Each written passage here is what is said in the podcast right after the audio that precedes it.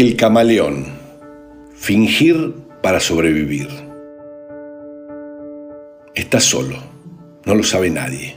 Cállate y finge, decía Fernando Pessoa. ¿Qué auto tenés? me preguntó Agustín Anchorena. No me acuerdo, le contesté haciéndome el colgado. ¿Cómo no sabes qué auto tiene tu viejo?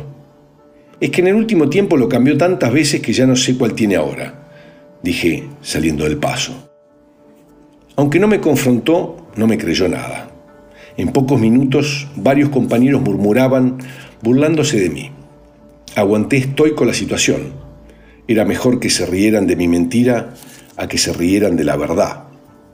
Por entonces no había muchas marcas de autos, pero en el colegio aristocrático al que iba, el piso aceptable con el que todo parecía estar bien era un Ford Falcon.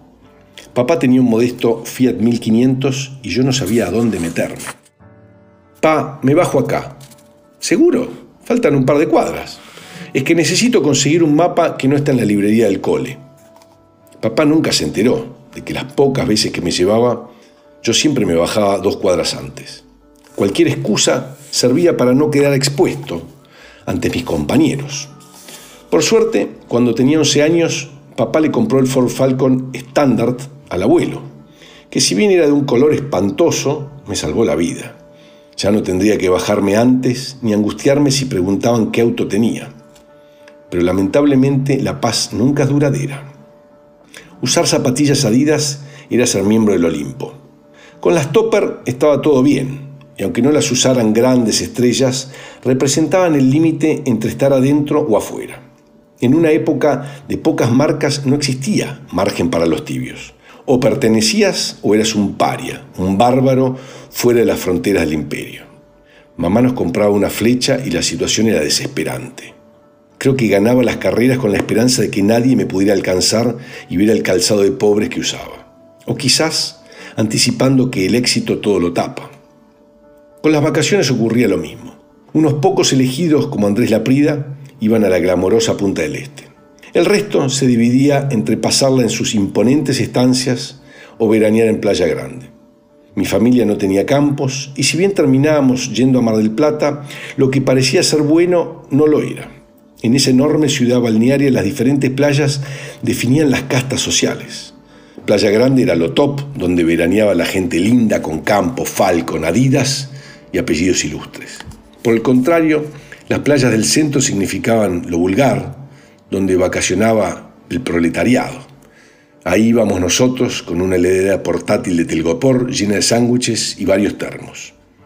¿A dónde vas de vacaciones? me preguntó Lucio O'Farrell. A Mar del Plata, contesté. Buenísimo. Entonces nos vemos en el Ocean. Dale.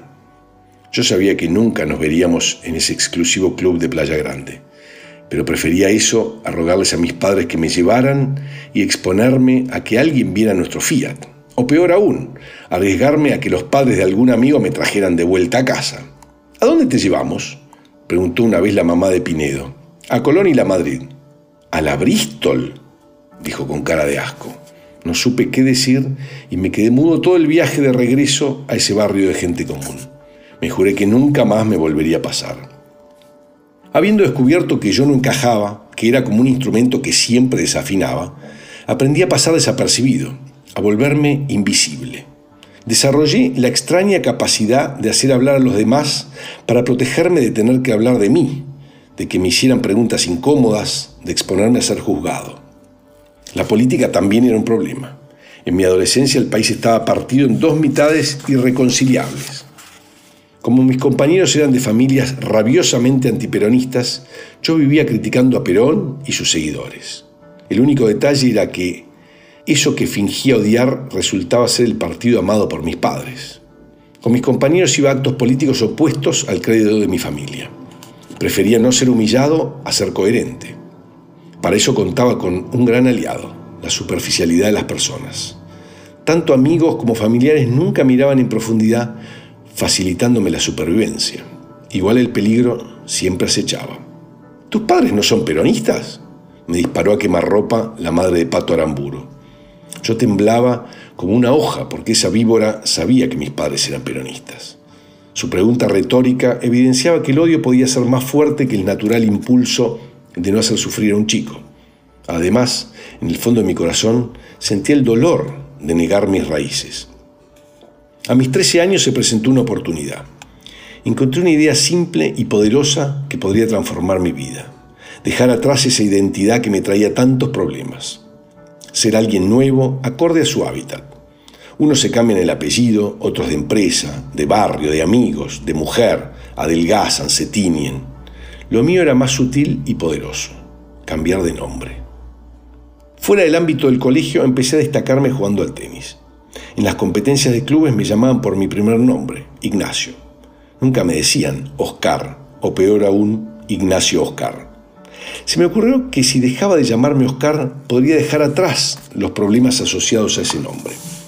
Por otra parte, Nacho me resultaba mucho más glamoroso, acorde a mi colegio. Me ilusionaba con superar el dolor y el esfuerzo permanente de tratar de ser alguien distinto de quien era. ¿Te cambiaste el nombre? Me preguntó Ancholena. Es que en los torneos de tenis a los que voy siempre te llaman por el primer nombre y me fue quedando Nacho, minimicé. Puso la misma mueca que cuando le dije que no me acordaba el auto que teníamos. Pese a todo, seguí adelante. En menos de un año mi nueva identidad estaba totalmente incorporada al sistema. Tenía un nombre valorado, atractivo, como ellos. De vez en cuando aparecía alguna tía abuela llamándome Oski y aunque me sintiera expuesto y la quisiera matar, no tenía más remedio que tolerarla, deseando que el peligro pasara rápido. ¿Quién quiere a los testigos de nuestro pasado vergonzante? Por algo los revolucionarios asesinan a los compañeros que los ayudaron a tomar el poder. Para mis 18, cuando terminé el colegio, muchas cosas habían cambiado. Como conté, mi padre había comprado el Ford Falcon de mi abuelo, fuimos un verano a Playa Grande, tuvimos zapatillas topper. Así todo, el cambio no me dio lo que esperaba.